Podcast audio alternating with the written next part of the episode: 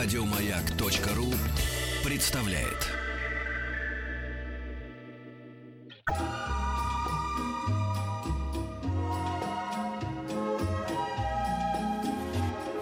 Клиника Фадеева.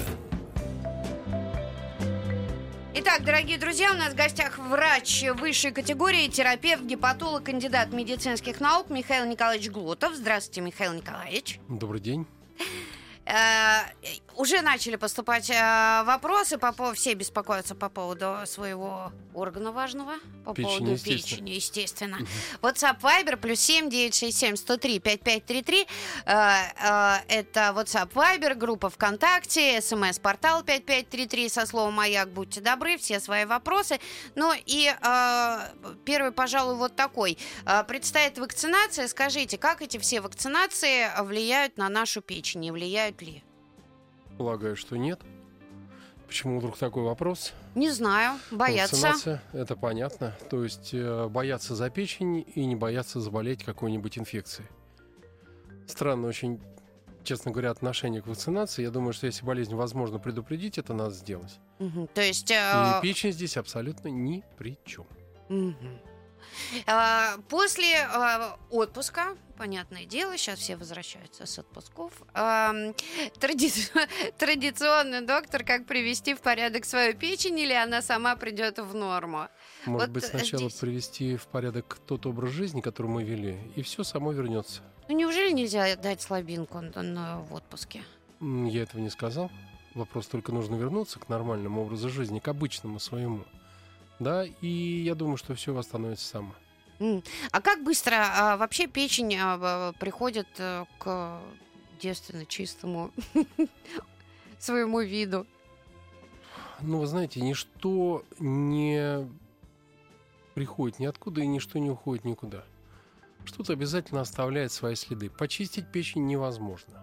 Это понятно. К своему первонач- Это непонятно, потому что очень многие предлагают, вот, э, мы чистим Почистить. печень. Ёршиком, если только. Другого способа я не знаю. Другого способа я не знаю. Потому что, ну, здесь ведь...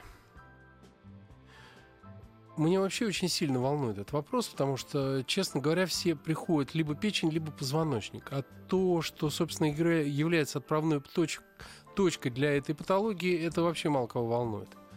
То есть неправильный, некорректный образ жизни, малоподвижность, если угодно, там диетическая распущенность.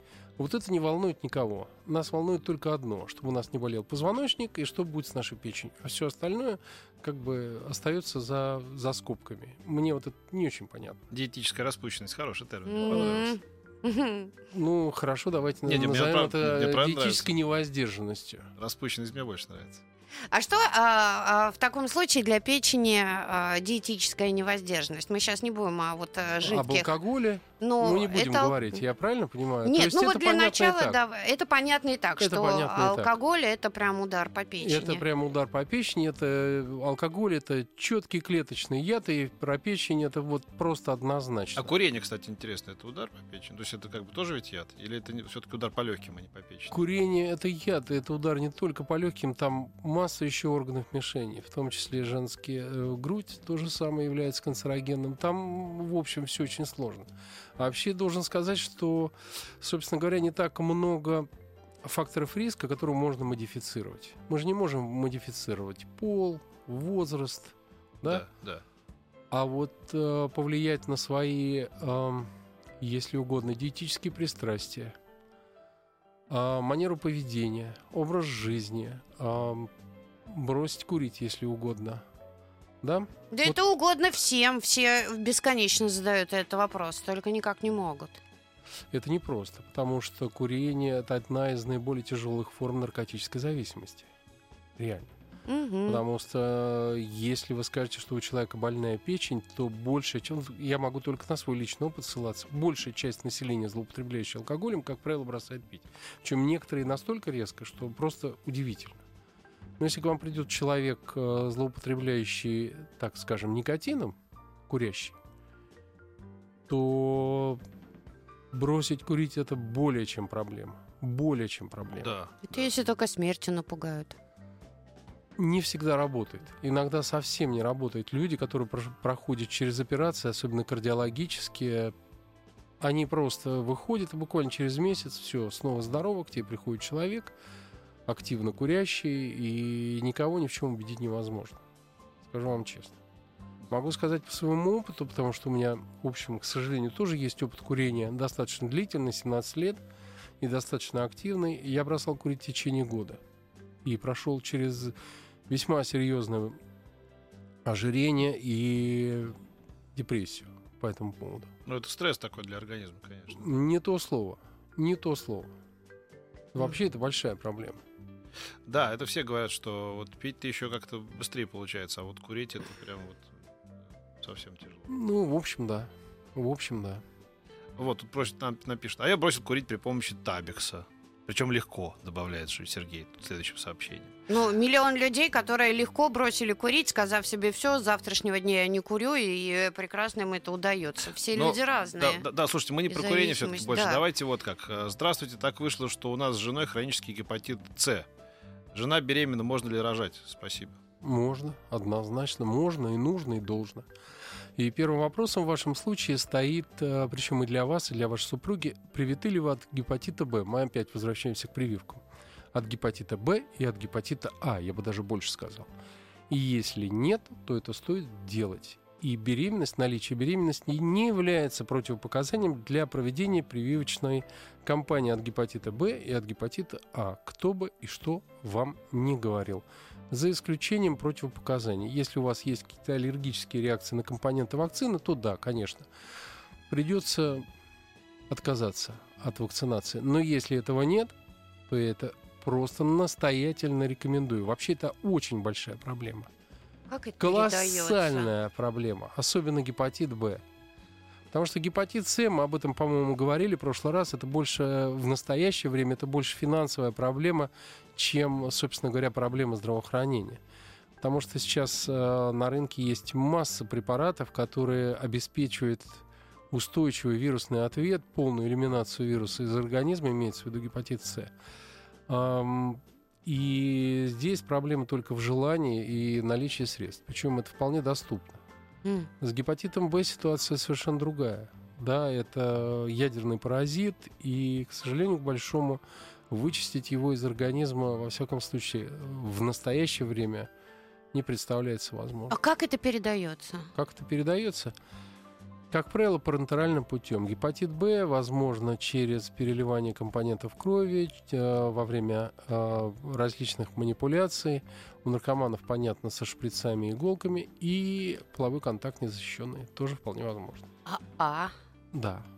И А, И и, А, Б. и Б вот так. А, ну, в общем, если напрячь воображение, можно подумать и про А при половом контакте, а вот Б однозначно возможно. И если это незащищенный контакт, то это вполне реально, скажем так. А, И, а- весь- и весьма возможно. Если гепатит С при половом контакте получить, так скажем, возможно, но для этого нужно, я даже не знаю, как постараться, то гепатит Б это вот а эти прививки на- не обязательны. на щелчок. В смысле? Ну, а, я- Гепатит... да. У нас в национальном прививочном календаре эти прививки есть. И они делаются, они вообще должны делаться в первые 24 часа. Вообще должны, по закону. Это как правило, ну, я не могу сказать, как правило, но в некоторых случаях этого почему-то не происходит. Ну, во-первых, сейчас, эм, не побоюсь этого слова, разнузданная кампания против вакцинации. Мы здесь, в общем, впереди планеты всей. Э, не люблю этого слова. Цивилизованный мир пытается вакцинироваться, а мы все наоборот пытаемся от этого убежать. Почему, непонятно. Но, а, коль скоро мы заговорили, да, о гепатите, вот а, 58 лет, 10 лет гепатит С, наблюдаюсь у инфекциониста. Ну, ничего не болит, тревожно мне что-то, печень должна болеть? Ну, до, эм, да вообще печень, как, как правило, своей болевой чувствительности не имеет. И печень, как правило, не болит. И если у вас болит там в правом подреберье, то нужно думать совершенно про другие вещи. Наблюдаться можно сколь угодно долго. Если вы не болеете ничем другим, скажем, у вас нет, не дай бог, э, ВИЧ-инфекции или другого гепатита, гепатита Б, скажем, то средняя продолжительность э, нелеченного гепатита С до цирроза составляет от 23, по-моему, до 30 с небольшим лет. Все зависит от того, в каком возрасте вы это получили, как вы выглядите, какие у вас сопутствующие заболевания, далее везде по тексту. Мгм. И если вы ничего не чувствуете, это тоже ни о чем не говорит, потому что до появления так называемой специфической таргетной противовирусной терапии э, гепатит С называли ласковым убийством, убийцей. Не обязательно было иметь нарушение ферментов печени, абсолютно. Про воспаление текло, и человек иногда появлялся у врача уже с циррозом и с ацитом. Ну, вот как-то так. Причем, если у вас есть гепатит С, я считаю, что вы должны просто, ну, как бы сами проявить инициативу и попросить обратить на вас более пристальное внимание. То есть нужно посмотреть, какой у вас ур- уровень сахара, какой у вас обмен железа, нет ли у вас анемии, и принять решение. Если вам комфортно жить с гепатитом С, да ради бога, пожалуйста, живите. Только нужно понимать, что нельзя принимать спиртное почти абсолютно. Я бы сказал так. Если, скажем, иностранные руководства позволяют прием до 40 грамм абсолютного алкоголя в сутки, то, скажу честно, я своим пациентам не советую вообще ничего до тех пор, пока э, не произойдет полная элиминация вируса. Вот, собственно, и все. Мгм. WhatsApp Viber плюс семь девять шесть семь сто три пять пять три три. Врач э, гепат- э, гепатолог, терапевт Михаил Глотов у нас в гостях. Пишите свои вопросы.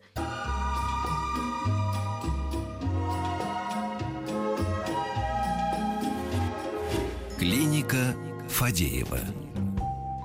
Итак, мы пред- а, продолжаем. Люди нас просят вернуться вот назад к диете для печени. Вот что для нее, какие продукты хорошо, какие плохо, А, что вообще важно для печени?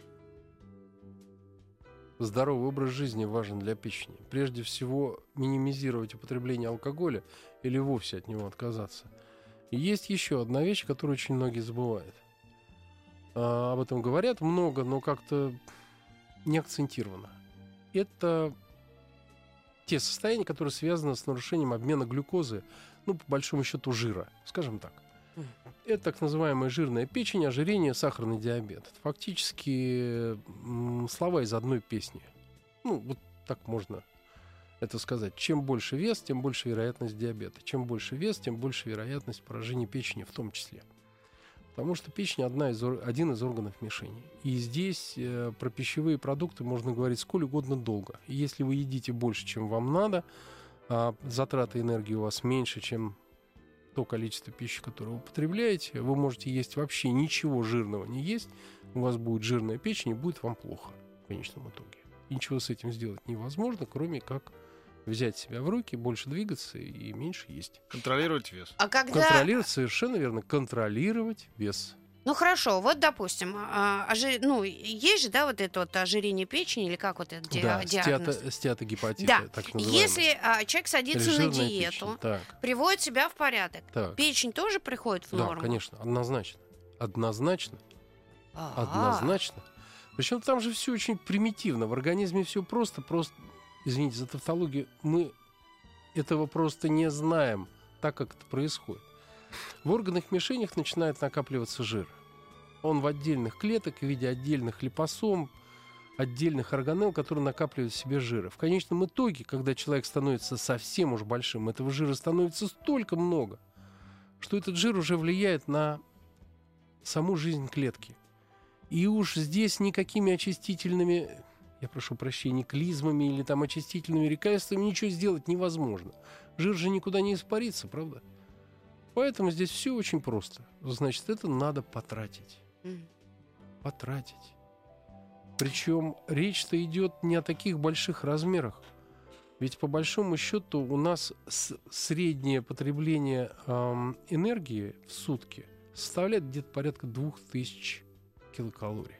Для мужчин и где-то 1800 для женщин. Из этого объема где-то порядка 60% уху- уходит на поддержание жизнедеятельности. Только не связано с нашей активностью никак. То есть у нас же сердце бьется, кишечник работает, кровь гоняет, мы думаем, происходит что-то еще. На двигательную активность уходит совсем мизерная часть, вот эти вот последние 30%, вот даже чуть меньше. И вопрос в том, что накопление жира происходит именно из-за того, что мы мало расходуем то, что мы едим, грубо говоря. Надо просто за собой следить. и все у вас будет хорошо. А, в таком случае вот а, вопросы про газированные напитки и про ту же самую минералку. Это плохо для печени? Минералка и газированные напитки – это не однокоренные слова.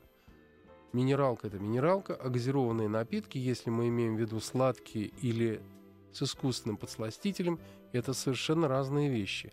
Минералка пусть будет, оставьте ее в покое. Если у вас нет проблем с желудком, и вы не будете там бухать ее грубо говоря, по полтора литра перед тем, как вы ложитесь в постель, то ничего страшного с вами не произойдет. А вот то, что касается газированных напитков, которые сладкие, и неважно, какой там сахар, причем если это нейтральный сахар, то это еще хуже, как оказалось, чем... То есть вот эти вот диет-напитки, это Да. и хуже, чем обычно. Почему? А сахара же меньше в них. Естественно, сахара меньше и энергии как бы меньше, но мы же понимаем, что нам глюкоза нужна как один из основных источников энергии. Да, и глюкоза, и жир, и белок, все нам нужно. И в принципе, из-за того, что мы кладем в себя меньше сахара, те рецепторы, которые отвечают за всасывание глюкозы, они становятся как бы ну, более рабочими. Alert. М. Понимаете? И они, в отличие от того, что было до того, до диет напитков, они начинают на себя гнать вот эту глюкозу, весь, все углеводы в себя засасывать, которые только попадаются. И эти Вот люди, как что. правило, ну, пожалуйста, как посмотрите в Соединенных Штатах. И эти люди, которые, у них же там сейчас началась кампания по, если вы слышали, да? Ну да. Не э, сначала была кампания по поводу Кока-Колы, а теперь кампания за счет на, против искусственных подсластителей, так называемых диет напитков. Потому что при них, как оказалось, диабет оказывается больше, и ожирение оказывается больше. А раз диабет и ожирение больше, то всех остальных проблем тоже больше. И здесь все валится, как громадный снежный ком. Мало того, как оказалось, я, честно говоря, никогда бы не подумал э, в свое время, когда учился, что люди, которые, у которых вес больше, чем надо, они еще чаще болеют не только гипертонией, не только диабетом. Там еще речь об онкологии идет в полный рост. М. Особенно женская, Ой-ой-ой. Хорошо, вот еще один вопрос. Я не употребляю алкоголь, но пью энергетические напитки. Я вас, я вас искренне поздравляю. Это хорошо или плохо? Это вот у вас спрашивают. На самом деле, на самом деле, и мне бы... Я познакомился с очень интересным человеком в начале этого года, да? Ко мне обратилась молодая интересная женщина болезнью печени, и которая всего лишь в течение года употребляла энергетические напитки более или менее регулярно. Мы до сих пор не можем понять, что с ней происходит. И это правда. Страсти И какие. это правда. Я вижу единственного такого человека. Все говорят, что это энергетики. Каков механизм, понять нельзя. С одной стороны, вроде бы все показатели печени работают. То есть все работает как надо. Альбумин хороший, трансаминазы не очень большие. У человека просто альбуми... э, билирубин выше в 2-3 раза. И печень почему-то не связывает витамин К, не генерирует э, факторы свертывания. И это началось вот полтора года. И никто не может ничего добиться. Абсолютно. Человек прошел через все академические учреждения. Это по поводу энергетиков. Честно говоря, я не очень понимаю, зачем они нужны. Ну, я не знаю, люди, э, э, видимо, добавляют энергию. Студенты очень любят, когда к сессии готовятся, чтобы сил прибавить. Лучше Ну- бы, конечно, прибавить э, верх- верхнего этажа. Новости, новости спорта.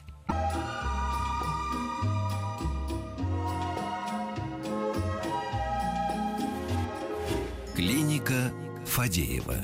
У нас в гостях врач высшей категории, терапевт, гепатолог, кандидат медицинских наук Михаил Николаевич Глотов. А, Михаил Николаевич, наши вот сотрудники вас облепили, и вы им рассказывали о том, как нужно а, а, как нужно и что нужно обязательно пить кофе, потому что это лекарство для печени. Расскажите и всем нашим радиослушателям. Как нужно пить? Или какой кофе должен быть? И какой, и как, И ну, сколько? потому, да, ну, как, сколько, да. С Ну, молоком. А, но здесь основное сколько. Не основное как, а основное сколько. Мы же понимаем, что все идет к стандартизации, и люди, которые продают э, кофе так или иначе, в чашках или в пакетиках, они э, в свое время договорились, что это будет содержать определенное количество кофе. Поэтому, когда вы покупаете кофе, вы должны понимать, что вы покупаете вот одну порцию. Было доказано в конце 90-х, в начале 2000-х годов, что употребление кофе больше, чем 4, 4 порции в сутки уменьшает выраженность фиброза печени и замедляет развитие цирроза печени у больных э, с вирусными гепатитами. Было подтверждено статистически, информация с того времени не изменилась. Мало того, люди, которые пьют больше кофе, они ам, реже подвержены, как ни странно, гипертонии, у них Мгм. реже бывает диабет. Ну, вероятно, все это связано с того, что кофе является стимулянтом отчасти, хотя к чаю это не, не имеет такого отношения. Они больше двигаются, они больше рас- расходуют энергии. Я в другом больше пока связи не усматриваю. Хотя, вероятно, эм, в кофейных зернах содержатся еще какие-то элементы или масла, которых мы пока еще просто не знаем. А если жевать кофейное зерно? Но я тоже в этом ничего плохого не вижу. А Самое главное, с шоколадом или без? с сахаром? С сахаром не уверен, что это вкусно, а вот с шоколадом это наверняка вкусно. Только Нет, я имею в виду, а вот а, кофе тут же. Если ты в кофе привык доб- добавлять, ну, чуть-чуть молока, или ты пьешь капучино, или ты пьешь кофе с лимоном, это играет Я- какую-то я роль? думаю, что это вряд ли играет какую-то роль.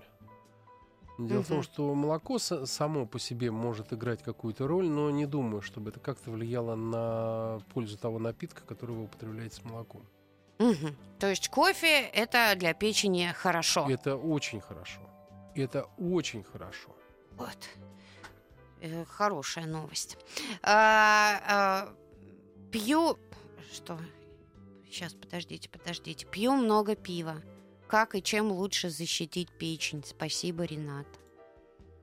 Мне кажется, тут не помочь человеку. А, да, я думаю, что здесь человеку не помочь. И вопрос еще, я бы задал вопрос, ну, только ради стеба, скажем так. А в какое время суток вы его больше пьете? Если вы пьете его обычно в вечернее время или перед тем, как вы ложитесь спать, то тогда это пограничное психиатрическое расстройство. И в данном случае я желаю вам от этой привычки отказаться, потому что вы принимаете больше пива, оно тоже в себе содержит калории, потом его хочется иногда чем-то заесть, ну и далее везде. Включается один и тот же механизм, у вас появляется живот, за животом у вас объем живота становится больше, чем объем бедер, потом у вас начинает расти сахар, потом у вас лезут ферменты печени. Ну, защита простая. Надо больше ходить, меньше пить пиво и меньше есть. И будет Но- вам счастье. Но вот эти гепопротекторы, которые бесконечно рекламируют, это все то же самое, как и чистка печени? Абсолютно. Это одно и то же. Это ёршик просто на другую, э, на другой манер. Здравствуйте, доктор. Скажите несколько слов о пользе или вреде липоевой кислоты. Спасибо, Валерий. Липоевая кислота. Значит, липоевая. По-моему, это не об этом. Там речь идет о двух кислотах, линолевая и линоленовая. Вот они полезные. Липоевая. Ну, пожалуйста, ради бога. М. Чем вам, чем вам нравится липоевая кислота? Ну, я не знаю, просто человек Я, спросил. я тоже не понимаю. Как вести себя после удаления желчного пузыря? Спасибо. Органично. Вопрос не в этом. Дело в том, что после удаления желчного пузыря бывает, как правило, как правило, для, для удаления желчного пузыря должны быть свои основания. Наличие камней в желчном пузыре, как правило, основанием для его удаления не является.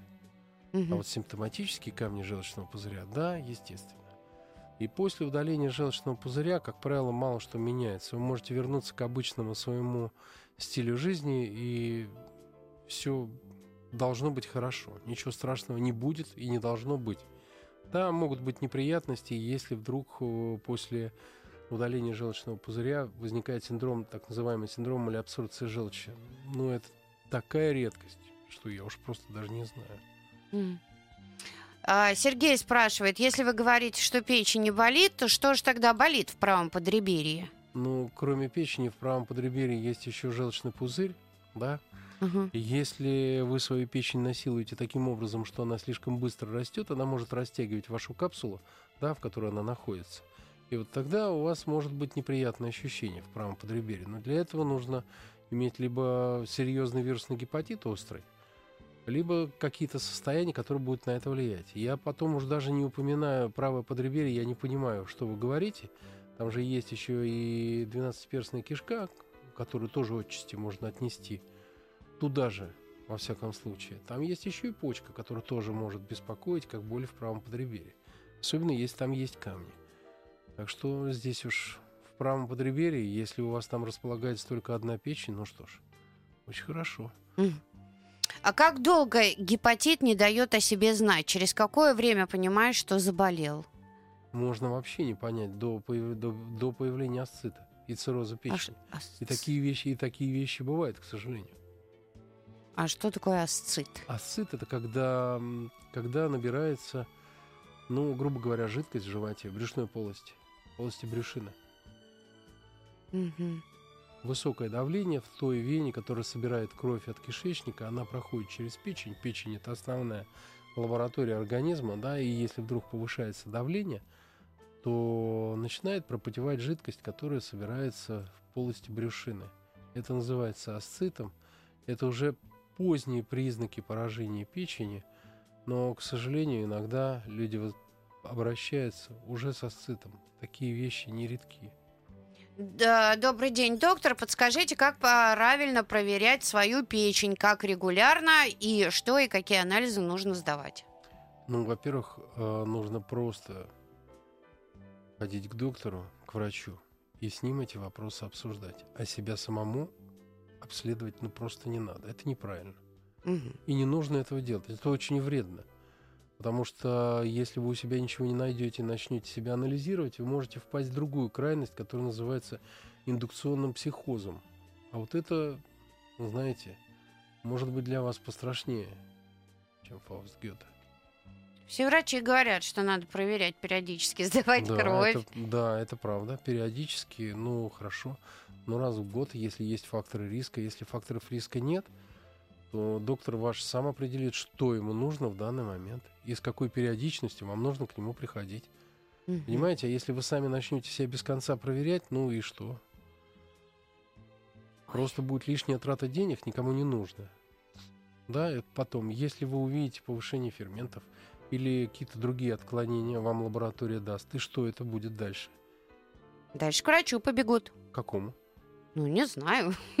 Какому-нибудь. К вам Гипа- придут. гепатологу. Да. А нужно, я вообще считаю, честно говоря, я проповедую ту же самую политику, которую проповедует мой работодатель.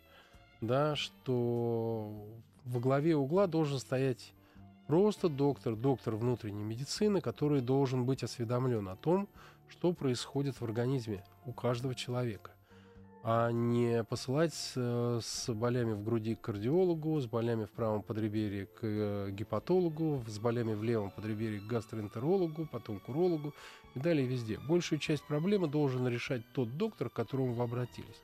Это вот моя, моя вот уверенность. идеальный мир. А? Ты идеальный мир. Ну, а кто сказал, что к этому не надо стремиться? Нет, надо, А, Абсолютно не идеальные. Как э, нужно читать не меньше 40 минут в день для специалиста, имеется в виду. И все, и все будет хорошо, поверьте. 40 минут в день, каждый день.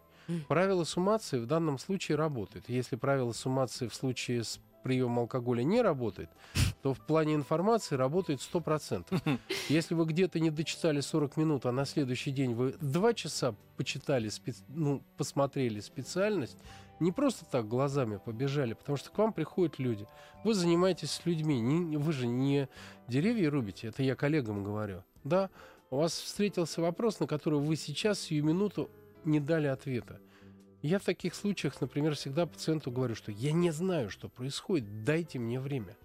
М. Это может быть сутки, двое. Мы с ним договариваемся на другое время, и я готовлюсь и тихо, спокойно могу ему объяснить. Не версифицируйте ничего, не обманывайте людей. Доктор, э, дорогие друзья, запомните, кофе э, это друг печени, и правило суммации в отношении алкоголя не работает. После небольшой паузы продолжим.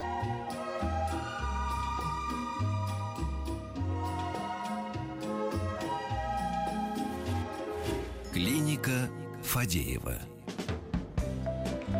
Мы про а, вывод алкоголя из организма. Ну, вот давайте об этом подробнее. Проговорить, Повторите, да. пожалуйста. Да, до- доктор нам сказал, Точнее, что... мы даже сами еще не дослушали. Нам безумно интересно, что алкоголь, в отличие от других а, препаратов, да, он а, не выводится а, целиком и сразу, да, он как-то по частям это делает. Ну, там очень интересная фармакодинамика химического элемента, которая, ну так скажем, абсолютно отличается от фармакодинамики классических препаратов, у которых есть время полувыведения. У алкоголя время полувыведения нет. Мы говорим об общей популяции, мы не говорим о тех людей, у которых там дефицит там, алкоголь-дегидрогеназы, это мы оставляем в покое. Да? А алкоголь выводится определенными э, количествами в определенную единицу времени. Ускорить это выведение невозможно. Мы сейчас просто приходим э, к тому заключению, когда люди предлагают другим людям, а, как бы мне это выразиться, лечение алкоголизма, как это в рекламе, они говорят, что там... Выведу из запоя. Выведу из запоя там за несколько часов. Извините, мне бы хотелось употребить слово непечатное, но могу сказать, это ерунда. В принципе, а, сутки отдай. Я обычно, если мне приходится этим заниматься, иногда, да. 2-3 дня. Вот 2-3 дня как никуда не ходи. А я дело тоже тут- где-то слышала, И дело тут не в этом. выходит. Дело тут не в этом. Дело в том, что в случае с алкоголем есть вот этот 72-часовой период, после которого человек может уйти, извините меня за столь непонятный слог, в волшебный лес, как я это называю. То есть у него может случиться алкогольный психоз. Ну, то, что в Ну, народе да. называется Белая горячка. белочкой. Да. То есть он уходит в волшебный лес и ловит там пушистых животных. Понятно. А вот это самое опасное, что может быть. Даже не поражение печени, а вот этот уход в волшебный лес. Никто не знает, у кого это может развиться. Это нет никакого, ни, никаких критериев, по которым мы могли бы судить, разовьется или нет. Никто не знает, у кого. И плюс ко всему, летальность у этих больных настолько высока, что тут, в принципе, бледнеют даже очень серьезные заболевания соматические. То есть иногда ближе к 50% таких больных уходят в серьезную патологию и не всегда выживают. Вот смотрите, какой вопрос. А, недавно ходила в поликлинику по месту жительства. Там мне сказали, что прививку от гепатита Б делают только до 35 лет. Это правда?